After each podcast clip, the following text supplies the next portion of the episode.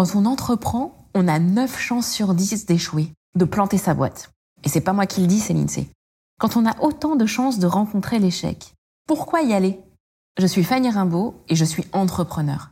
Depuis trois ans, avec Instinct Collectif, je tends le micro à mes consoeurs et mes confrères pour comprendre ce qui se cache derrière le costume de l'entrepreneur. Dans le podcast qui va suivre, il ne s'agit pas de se donner des tips d'entrepreneur ou de raconter une success story. Et d'ailleurs, si c'est ce que vous cherchez, vous n'êtes pas au bon endroit. Ici, on pose le masque le temps d'une conversation et on parle de la liberté d'entreprendre et surtout à quel prix. Bienvenue sur le podcast d'Instinct Collectif et bonne écoute.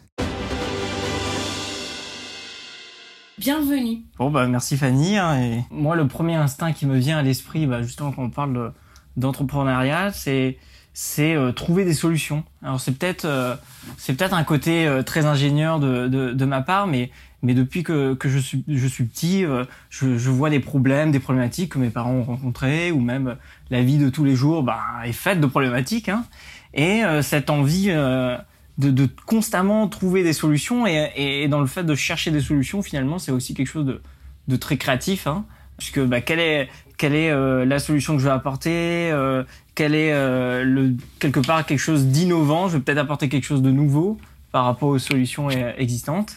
Et c'est ce qui, euh, je pense, m'a, bon, avec le temps, hein, m'a poussé à, à l'entrepreneuriat. Comme une suite naturelle, donc, si je comprends bien. Exactement. Ok. D'où tu viens? Qui es-tu? Qu'est-ce qui t'a amené à cette chose complètement dingue d'entreprendre? Ouais, bien sûr. Bah... À part l'amour des problèmes. je suis né sur l'île de la Réunion, donc euh, je suis ingénieur de, formation et euh, très vite après mes études, j'ai monté un premier projet qui s'appelle euh, Vox.org, qui est aussi un média d'ailleurs. On aime le pitcher de la manière suivante, qui est c'est l'école des choses où on n'a pas appris de ce qu'on n'a pas appris à l'école justement. Et ça fait voilà, ça fait dix ans que ça, ça existe, donc on apprend, enfin on apprend.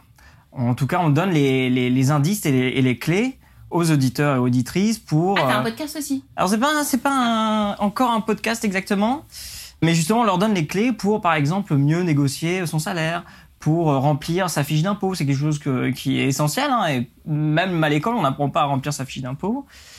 Et euh, donc j'ai monté ça après mes études, mais en toute honnêteté, ce média c'est ce que c'est aujourd'hui. Mais il y a dix ans, c'était un comparateur neutre et indépendant de programmes politiques puisqu'avec mon ami Edouard, on s'intéressait bah, aux problématiques de démocratie. En 2011, il y avait 2012 euh, pardon les élections euh, présidentielles, et du coup, on a voulu aider euh, les jeunes à aller voter en, en éclairant un peu plus leur vue sur les différents aspects de, la politique dans le sens large. Et donc, bah, c'était un problème parce que nous, à la base, bah, on savait pas pour qui voter. voilà, tout simplement. Et donc, bah, c'est lors de ce projet-là que j'ai rencontré Edouard, qui à la suite de ça, après nos chemins euh, se sont séparés, il a fait sa vie professionnelle, moi aussi. Et en fait, depuis deux ans, on a rediscuté et c'est avec lui que euh, j'ai euh, ah, bâti ouais, le projet Leto, Leto pour légal. Incroyable. Ouais. Et lui, il a voilà, il a eu sa, sa vie de son côté. juste après, en fait, Vox.org, il a raté son permis trois fois. Et du coup, il s'est dit c'est aussi un problème. Donc, il a monté le premier comparateur des résultats d'auto-école de France qui lui a permis justement de trouver euh, la meilleure auto-école autour de chez lui. Et il a aidé euh, alors des centaines de milliers euh, de Français à trouver les, les meilleures auto-écoles autour de chez eux. Donc il a fait ça de son côté. De mon côté, moi j'ai monté une startup euh, Wazemetrics. Donc encore une fois, on est, on est encore dans l'entrepreneuriat. Et Wazemetrics, qui était une solution d'analyse des performances des médias sociaux pour les, les marques et les départements com il faut se replacer un peu dans le contexte. Hein. C'était il y a 10 ans, donc c'était beaucoup moins répandu. Instagram émergeait, Twitter était là depuis quelques années seulement. Et donc voilà, c'est une solution qui a été très demandée. Et trois ans après, on a eu la chance donc euh, de revendre avec mes associés, donc de revendre Wisemetrics à une boîte euh, un peu plus grosse française qui s'appelait euh, Augure, enfin qui s'appelle toujours Augure d'ailleurs, qui par la suite est devenue avec une fusion avec une boîte américaine Launchmetrics qui aujourd'hui est devenu une solution de brand performance cloud. Donc au-delà des, de, ces mots compliqués, euh, c'est une solution qui aide tous les voilà les relations presse et les départements communication des marques de luxe et de mode à améliorer euh, leur réputation euh, dans dans le monde. Serial entrepreneur. On peut dire ça. Et alors, ok, je l'ai, Waze Matrix, et ensuite Et donc ensuite, sur la timeline. ouais, alors euh, en, j'ai, donc j'ai vendu Waze Matrix euh, donc à Augure qui est puis devenu Launch Matrix. Et finalement, moi qui pensais euh, être uniquement serial entrepreneur, bah, je suis resté 7 ans. Donc 7 ans en tant que salarié, je suis ensuite passé dans l'équipe de direction et euh, on a contribué à la croissance euh, voilà du, groupe.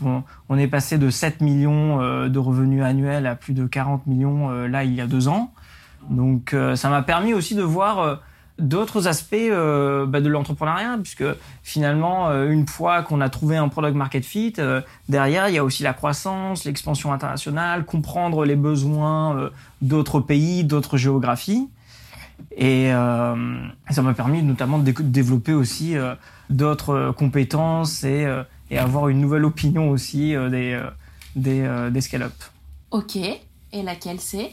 Bah, qui est qu'en fait, euh, c'est pas si simple que ça. Et c'est pas les mêmes, c'est pas les mêmes problématiques que l'entrepreneuriat entre guillemets du début, où on est euh, au début on est beaucoup dans l'exploration, euh, dans la sérendipité aussi de provoquer un peu des opportunités pour discuter avec des nouvelles personnes, découvrir des choses, trouver son product market fit, hein, et aussi voilà se créer des opportunités euh, nouvelles constamment. Alors que la suite, une fois qu'on qu'on fait un peu plus de revenus, qu'il y a beaucoup de personnes aussi à, aligner, hein, puisque quand, quand on se retrouve au milieu d'un groupe de 400 personnes euh, à l'international, bon, euh, c'est c'est difficile de connaître le prénom de tout le monde, euh, de savoir exactement ce que fait euh, chaque personne, comment chaque personne contribue, et donc il y a voilà, il y a tout ce, ce travail de euh, de créer un alignement, de créer une vision claire euh, pour embarquer des, des plus grosses équipes euh, vers vers une ambition et, une, et un objectif. Alors, et donc, comment s'est passée le- la transition entre, entre les deux?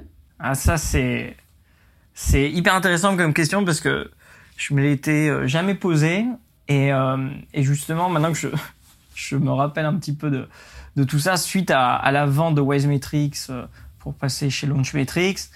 Au début, bah justement, on est très frustré parce qu'on a l'habitude d'avoir cette liberté de l'entrepreneur, celle où on se dit euh, ah bah il y a qu'à aller.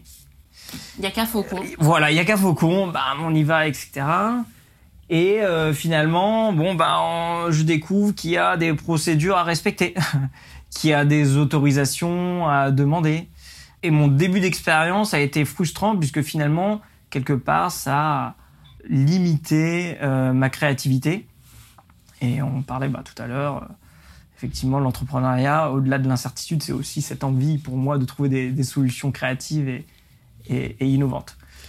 Mais finalement, quand on comprend les codes, euh, quand on comprend aussi comment communiquer et influencer hein, euh, ses pairs dans une entreprise, en fait, finalement, c'est c'est possible. On a d'autres problématiques et un nouvel univers de solutions à trouver. Donc, je me suis adapté et finalement, euh, je trouve qu'avec le recul, j'en sors un, un peu plus riche de cette expérience puisque je, je remarque que là, depuis deux ans, sur ma nouvelle aventure entrepreneuriale, donc Leto, je suis beaucoup plus ouvert à euh, comprendre bah, justement les problématiques de mes clients, les solutions. je comprends mieux le contexte dans lequel euh, ils vivent, puisqu'ils sont dans une entreprise. Il y a des, personnes, des autorisations, un chef avec, qui discuter euh, et ses collègues avec qu'il faut influencer. Du coup, je comprends beaucoup mieux maintenant les problématiques de, mes clients, au- au-delà même de la solution, justement. Du coup, juste pour qu'on comprenne le passage de l'un à l'autre entre... Dis-moi si, euh, si le résumé est, est OK. Hein, euh, D'une sorte de Martech euh, à une conforme tech. Je sais pas comment tu l'es. Ouais, ouais. Conformité tech. On dit reg tech ou Reg legal, tech. legal tech. Legal tech. Enfin, entre le monde du marketing et le monde du, du légal, il y a quand même un, il y a un cap. Mhm. Comment t'es passé de l'un à l'autre? Alors moi je me fixe vraiment aucune limite sur la problématique Ouais. à adresser. Et justement, comment tu l'as trouvé ce problème? Eh ben ça paraît euh, ça paraît bête mais en fait chez Launchmetrics on, on rachetait euh, une à deux startups par an et donc euh, j'étais entre autres responsable de mener des due diligence donc auditer les sociétés qu'on rachetait. Et en fait, forcément, quand on ouvre le capot, il y a toujours tout plein de problématiques qu'on découvre. Et la problématique, on voyait que les entrepreneurs étaient vraiment en galère pour trouver des solutions et des réponses. Et ben, c'était la data privacy. Donc, comment protéger les données de l'entreprise et les données personnelles des individus, hein, que ce soit des consommateurs, des employés, des partenaires, voilà, les données des citoyens dans le sens large. Et en fait, c'est là que j'ai vu qu'il y avait une vraie problématique.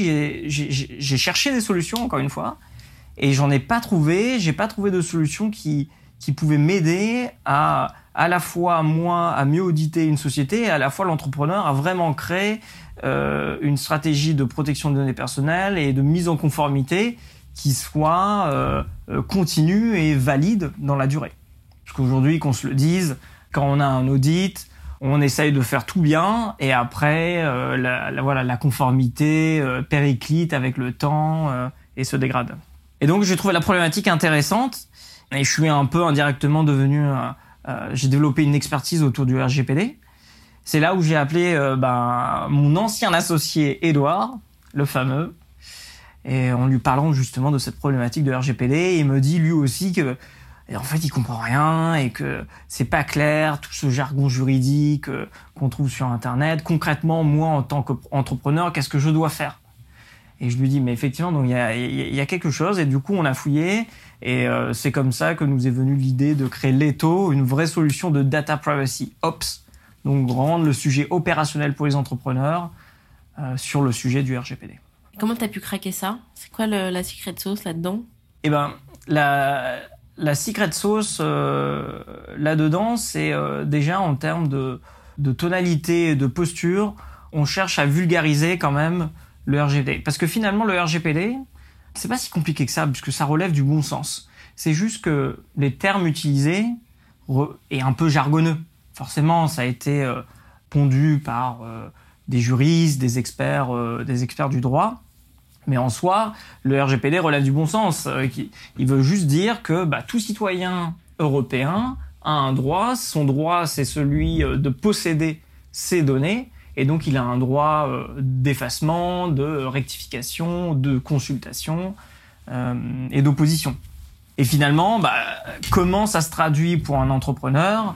Bah, Ça se traduit de différentes manières. Hein, par exemple, pour un entrepreneur qui est un, un e-commerçant, Bon, bah, ça sous-entend de mettre en place euh, les bons workflows dans son entreprise pour que n'importe quel euh, citoyen ou citoyenne comme toi, Fanny par exemple, tu vas envoyer un email sur ton site e-commerce préféré, tu vas dire bon bah voilà j'ai commandé, je suis satisfaite, mais je souhaite que vous supprimiez mes données personnelles. C'est ton droit. Et donc l'entreprise, elle reçoit donc euh, cette demande-là, elle se doit de mettre en œuvre sous les 30 jours. Et donc nous, les taux, on fournit des solutions pour aider à gagner du temps et à le faire bien euh, dans, dans son entreprise. Ok, là vous en êtes où? Vous êtes combien euh, C'est quoi l'étape de la boîte pour les auditeurs? Alors là, on, ça fait une année et demie qu'on existe, à peu près. Aujourd'hui, on est 5. On a annoncé une levée de fonds d'un million d'euros le mois dernier, en décembre. Et on a encore beaucoup de choses à développer. On a pas mal de clients, une vingtaine de clients. Et euh, justement, aujourd'hui, on s'intéresse aux technologies euh, d'intelligence artificielle pour euh, exploiter bah, l'intelligence artificielle pour aider les entrepreneurs donc, et toutes les PME à pouvoir mieux, typiquement, analyser bah, des documentations juridiques qui font des cinquantaines de pages. et ben nous, on pense que l'intelligence artificielle pourra aider un entrepreneur à prendre les bonnes décisions en analysant plus efficacement une documentation juridique.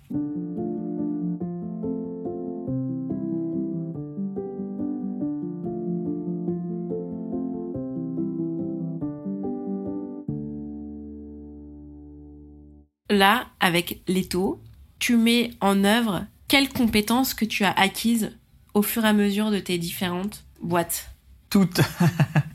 et donc, ouais, enfin, je veux dire lesquelles? Qu'est-ce qui t'a été euh, Parce que en tant que serial entrepreneur, j'imagine qu'il y a des choses qui vont beaucoup plus vite. Enfin, à quel moment là dans Leto tu t'es dit waouh, ok, ça, ça m'avait pris euh, pas combien de temps, de mois. Enfin, et là, c'est rapide, tu vois? Ouais, ça c'est une bonne question parce que on a eu cette discussion avec Edouard justement, Et là où on a été très rigoureux et presque scolaire, c'est qu'au début du projet, on a vraiment pris six mois pour faire de la recherche et de l'exploration utilisateur. Donc, on s'est forcé, et c'est même un conseil que je donne à tous les entrepreneurs, forcez-vous pendant six mois à ne rien coder, à ne rien mettre en place, à ne pas, à ne, il faut pas créer le produit, il faut pas créer euh, le service. Il faut vraiment passer six mois à discuter avec les personnes qui, de près ou de loin, ont un problème défini. Donc en l'occurrence pour nous c'était le RGPD. Donc on a posé la question à euh, des CTO. Bon bah toi c'est quoi ta relation avec le RGPD Pourquoi? C'est presque un travail de journalisme hein, finalement.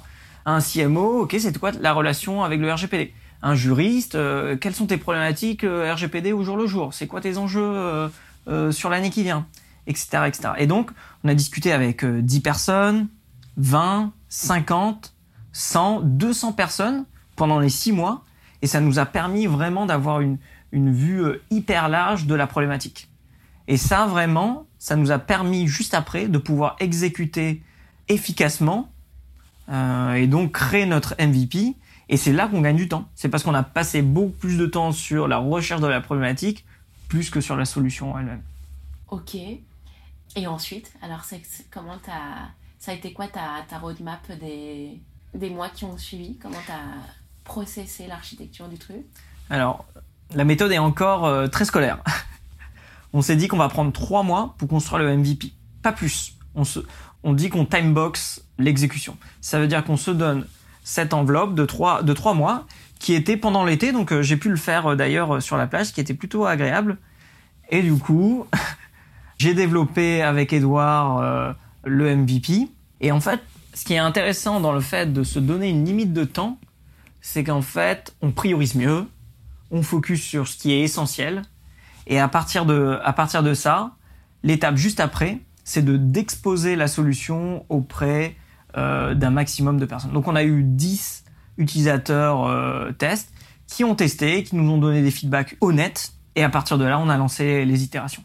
Et donc ça, c'est super important d'être méthodique au, au, début parce que malheureusement, alors je digresse peut-être un petit peu, mais j'ai vu beaucoup d'entrepreneurs, mais passer des, des mois et des mois, même des années, à construire une solution en se disant ouais c'est ça le problème donc je, vais construire de telle manière je vais faire tel bouton je vais apporter je vais créer tel contenu etc et une deux ans après ils sortent de leur euh, euh, tunnel. de leur tunnel et ils font bon bah voilà euh, les copains regardez ce que j'ai construit qu'est-ce que vous en pensez? Ah ouais non mais ça on en a pas besoin ça non pas besoin bon bah ça on va peut-être tester mais oh, c'est trop compliqué voilà et, là c'est le choc c'est le choc pour beaucoup d'entrepreneurs et c'est même un, peu triste parce que finalement, euh, ils se disent ah bah tout ce que j'ai construit, en fait il y a que même pas 5% qui est utilisé par mes utilisateurs.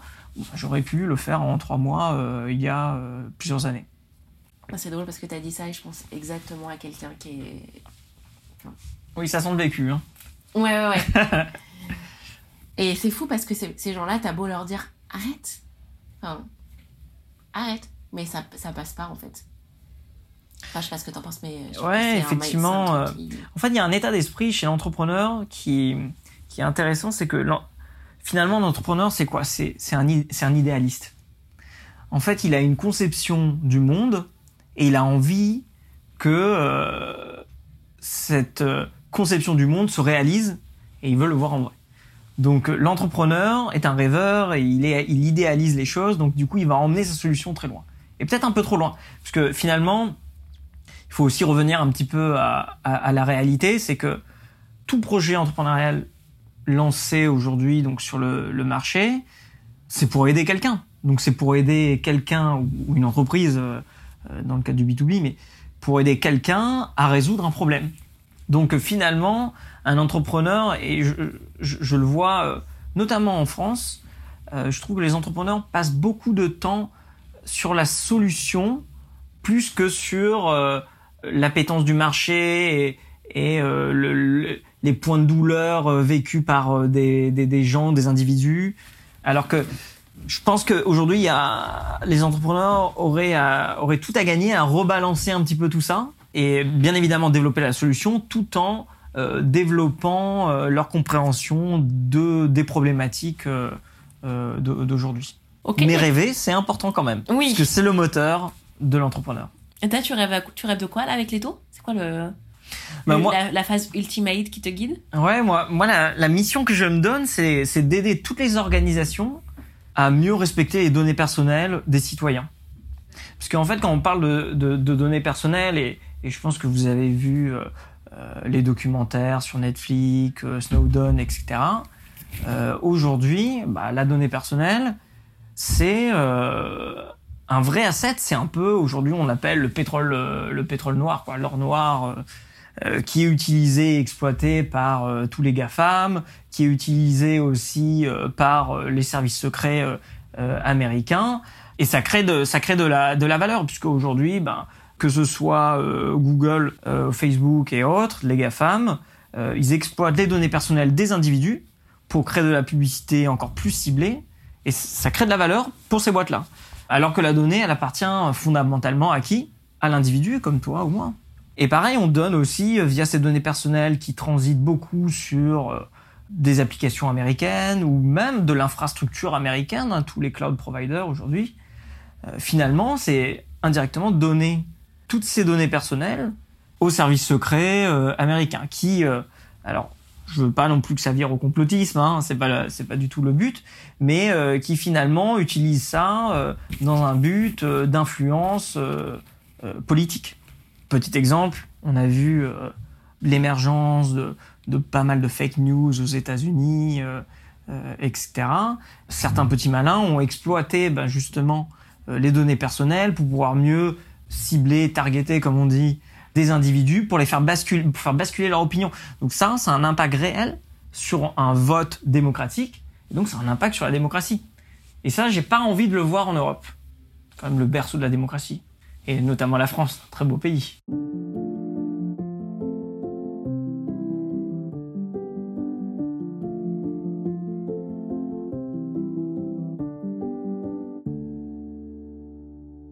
Et euh, donc là, c'est la mission, c'est le why. Et euh, même d'un point de vue très métrique, chiffre, c'est quoi le l'indicateur là que tu surveilles? Enfin, best case scénario, il ressemble à quoi? À, à quelle échéance? Bah, moi, ce que je rêve, alors j'ai pas encore mis de chiffres dessus, mais en tout cas, je rêve que toutes les organisations utilisent euh, l'étau comme un produit d'infrastructure, c'est-à-dire euh, aujourd'hui, quand on lance une entreprise, je vais utiliser Conto pour ma banque parce que c'est super simple, euh, c'est hyper accessible, on comprend ce que ça fait, ça va très vite. Je vais installer ensuite Payfit pour pouvoir euh, éditer les fiches de paie de mes salariés.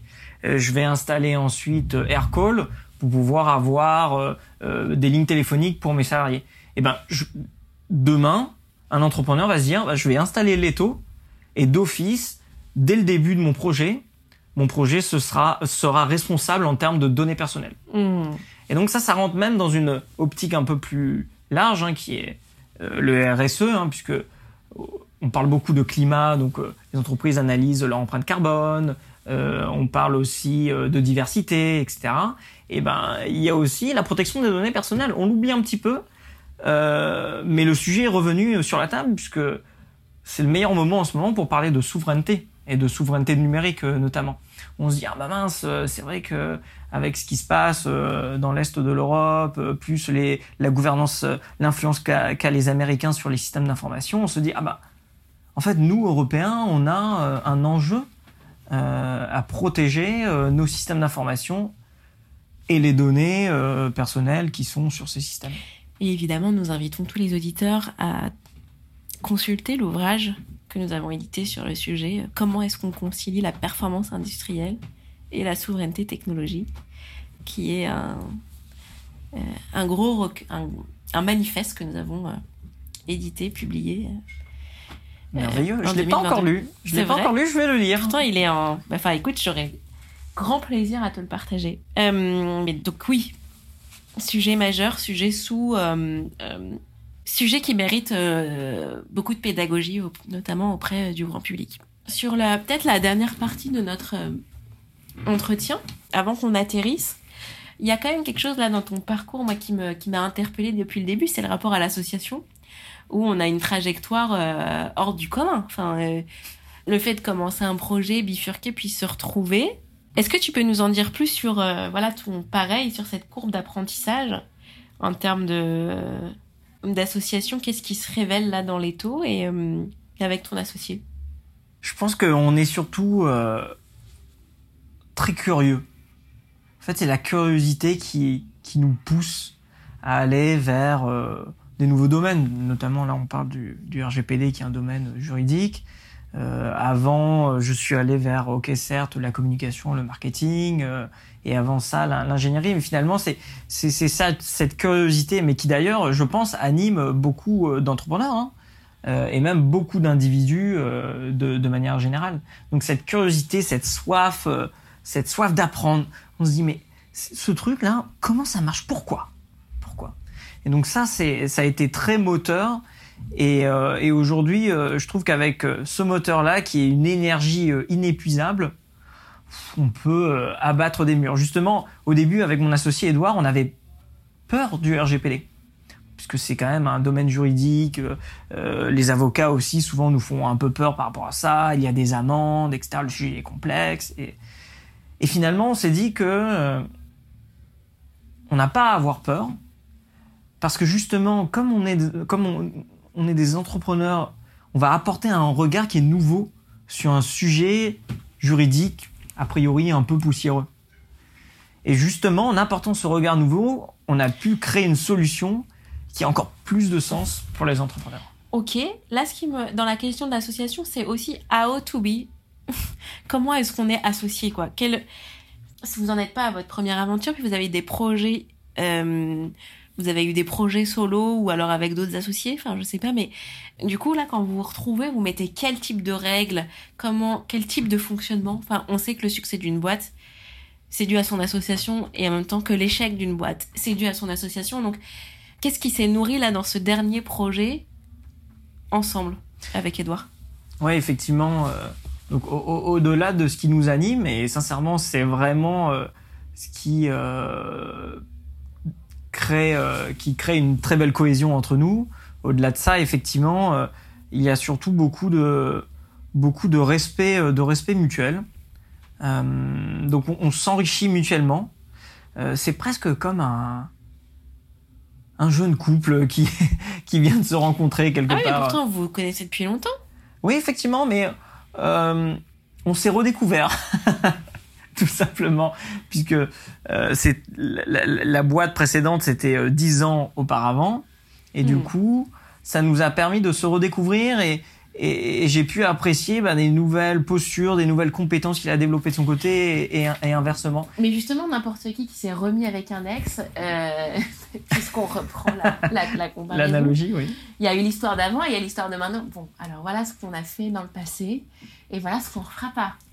Est-ce que vous avez eu ce type d'échange ou euh, Oui, effectivement. Et justement, on était, euh, il y a 10 ans, on était jeunes et, jeune et fougueux jeune et fougueux. Donc on, a, on a construit le premier projet Vox.org euh, avant tout par passion euh, du sujet. Et justement, en idéalis- idéalisant la solution, en idéalisant les, choses. Alors certes, on était très contents, ça a bien marché, on a eu plus de 2 millions de visiteurs en moins de 3 semaines. Euh, mais on a beaucoup trop idéalisé la, chose et on n'a pas su trouver une solution pérenne. D'où le, pivot de, ce projet qui aujourd'hui est géré par, par Léonore, qui est euh, une femme hyper intelligente, qui s'occupe du projet avec euh, quatre autres personnes. Et là, justement, avec Edouard, on sait un peu plus. euh, on, on rigole en disant qu'on est un peu devenus des vieux cons, puisqu'on on est devenu un peu plus de terre à terre. Ouais, qu'est-ce que vous avez rationalisé? Et donc, ce qu'on a rationalisé, c'est l'usage du temps. Donc, typiquement, nous, sur une journée, si je compare une journée type d'il y a Avant. 10 ans, Hmm. la journée type, c'est en fait, elle commence la nuit d'avant. C'est on n'arrive pas à dormir parce que on est en train de, de, de processer l'information, ça va à 100 000 à l'heure. Le lendemain, on se, on, on- se réveille un petit peu avec des petites cernes. On, on s'attelle directement à la tâche, on se met devant les ordinateurs, euh, on code, on itère, on va hyper vite, on fonce, on fonce, on fonce, on fonce. On voit pas le temps passer. On fonce jusqu'à 20 heures. Bam, c'est l'heure de manger. On se commande une pizza, tac en mode pizza garage, tac, tac, tac, et on avance, et re-insomnie le soir parce que ça va à 100 000 à l'heure. Bon, aujourd'hui, on se lève, on Ça, prend... ça un- vous a- mais ça, ça, ça, c'est quoi ce rythme? C'est un rythme qui est pas tenable? C'est un rythme où vous êtes épuisé? C'est un rythme qui est pas fécond? C'est comment tu le caractérises ce truc-là du C'est un, un rythme qui est clairement pas tenable sur le long terme. Et on croit aller vite parce qu'on exécute beaucoup de choses, peut-être qu'on livre beaucoup de choses, mais est-ce qu'on livre les bonnes choses? Et, euh, et là-dessus, on a pris un recul, euh, ce qui fait qu'aujourd'hui, quand on se lève le matin, euh, on, y va plutôt avec plus de sérénité. On commence par prioriser bah, qu'est-ce qu'on va faire la journée, quels sont les objectifs à court terme, où est-ce que ça nous amène à long terme. Donc on prend le temps d'évaluer un peu toutes les différentes tâches et livrables qu'on doit faire et on se concentre et on exécute entre guillemets que pendant euh, 7-8 heures la journée. Et donc euh, on rentre euh, chez soi le soir à 18 heures en, ayant même la, satisfaction d'avoir livré quelque chose. Alors qu'avant on était là de manière passionnelle à, exécuter euh, et, euh, à dérouler euh, euh, des tâches qui n'en finissent plus on est euh, forcément insatisfait. Puisque en fait c'est infini. C'est hyper intéressant. Donc, tu as réussi de passer d'un profil insatisfait, qui est, no spoiler, mais quand même un très gros pattern chez les entrepreneurs, Ouais. à un profil qui réussit à se satisfaire. Exactement. De toute façon, euh, je te le dis, on n'a pas trop le choix puisque euh, Edouard notamment est devenu papa, donc il est obligé d'aller ch- chercher ses enfants à la crèche à 18h. Et cette deadline, elle est saine, puisqu'encore une fois, on timebox sa journée, on se dit bon ben voilà, en une journée, euh, on se concentre sur les priorités. Et by design, bon, excuse-moi du terme un peu en, Ouais, ouais. fran- en franglais, mais by design, on élimine ce qui est inutile, ce qui est superflu. Alors oui, ce serait cool qu'on ait euh, tel euh, contenu marketing, il y a qu'à Faucon. Mais finalement, peut-être que c'est du superflu. Et aujourd'hui, grâce à cette méthode, on est plus serein, satisfait en fin de journée. On peut aussi euh, euh, profiter de la vie. Et justement, on évoquait avec euh, avec Edouard que l'équilibre euh, vie euh, pro-perso, c'est un indispensable de l'entrepreneur. Parce que sans cet équilibre, on se tue à la tâche et finalement, c'est comme si on était à la mine, on mine pour miner, mais est-ce que peut-être que j'ai assez miné pour euh, pour l'année finalement? On ne sait pas. Donc l'équilibre euh, pro perso hyper important pour l'entrepreneur. Je te le conseille aussi, Fanny. Merci. Non, non, c'est mais c'est vrai. Je trouve que c'est, un très gros risque. Je pense que c'est vraiment l'écueil de l'entrepreneuriat. C'est ce sentiment. Un, c'est l'insatisfaction. Et ces sentiments d'un puits sans fond que tu remplis à la petite cuillère. Mm. Enfin, comment Mhm. tu remplis un vase avec euh, des galets, des cailloux et du sable Qu'est-ce que, Comment tu priorises ton. Tu dois tout faire rentrer, qu'est-ce que tu mets d'abord? Eh ben, je mets les plus gros cailloux d'abord. J'essaie d'optimiser un tout petit peu quand même pour que- maximiser. Ensuite, euh, je mets le sable. Ah. Ouais, je pense. Et après, je mets un peu d'eau pour euh, tasser tout ça vers le fond. Je pense instinctivement, si on parle encore une fois d'instinct, voilà ce que je, ce que je ferai. Ok. Merci Benjamin. Avec plaisir. Ça y est, la conversation est finie. J'espère que vous avez passé un bon moment avec nous. Et si c'est le cas, mentionnez-le sur vos réseaux et votre chaîne de podcast préférée. Vos retours sont hyper précieux, c'est ce qui nous motive à continuer. D'ailleurs, si vous souhaitez prolonger la discussion, vous pouvez me retrouver sur LinkedIn. Enfin, pour celles et ceux qui s'intéressent aux mécaniques d'hypercroissance, moi, c'est ma passion. Je vous recommande chaudement notre podcast Kiss My Scale. J'y reçois des personnalités aux manettes de croissance vertigineuse. Bon allez, et maintenant au boulot